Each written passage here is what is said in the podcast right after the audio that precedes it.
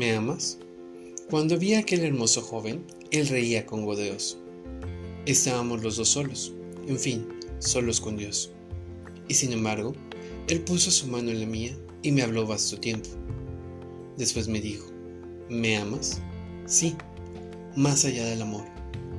Y por tanto, dijo, ¿me deseas? Todo en ti es deseable. Teme entonces y olvídame sí, si mi corazón quisiera obedecerme. Este fragmento corresponde a un poema del escritor a quien está dedicada esta misión, Abu Nuwas.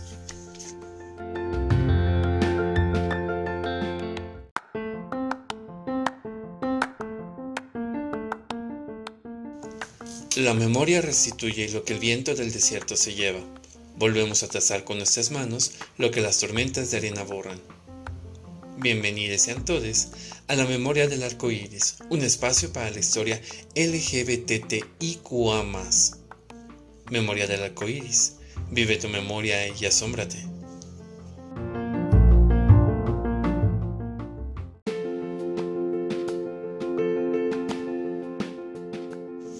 Abu Nuwas es considerado uno de los grandes escritores de la literatura árabe clásica.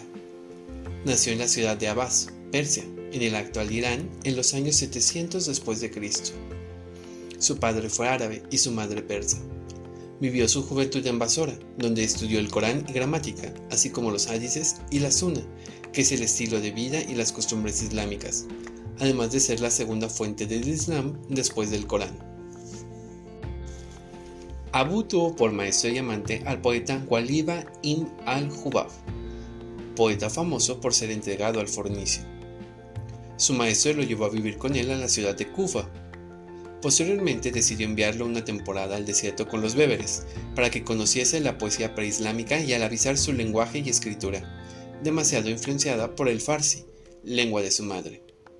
Aquella vida austera, entre gentes conservadoras, no era para él, y antes de lo previsto regresó para establecerse en Bagdad, justo cuando Harun al-Rashid había llevado al califato a la cumbre de su poderío. Con Harun, Nuwas vivió un periodo de esplendor cultural en el cual se manejó como pez en el agua. El arte del poeta empezó a ser conocido en la ciudad, y cuando llegó a oídos del califa, lo llevó a la corte y lo nombró preceptor de su hijo Al-Amin.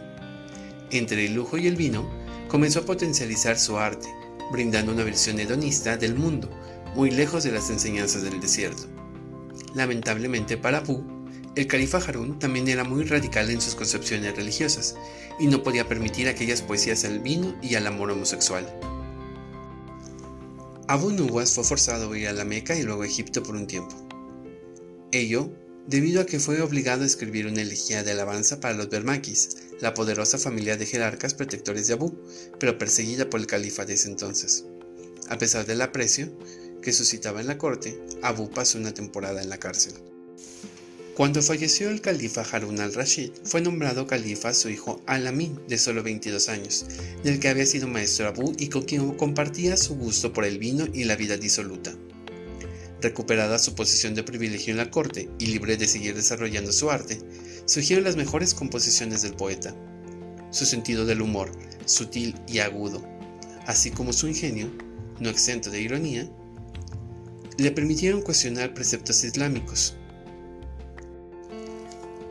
Estos cuestionamientos, además de su poesía, recurren al tema erótico, en consonancia con su estilo de vida dedicado al placer. Mucho de su trabajo cuenta con descripciones de gran realismo sobre tabernas judías o cristianas nocturnas. Sus actuaciones, desde la protección del califa, estaban llenas de fantasía y excentricidades. Su poesía desborda sexo, erotismo, poder y ostentación. Es erótica y no se limita de ningún tema.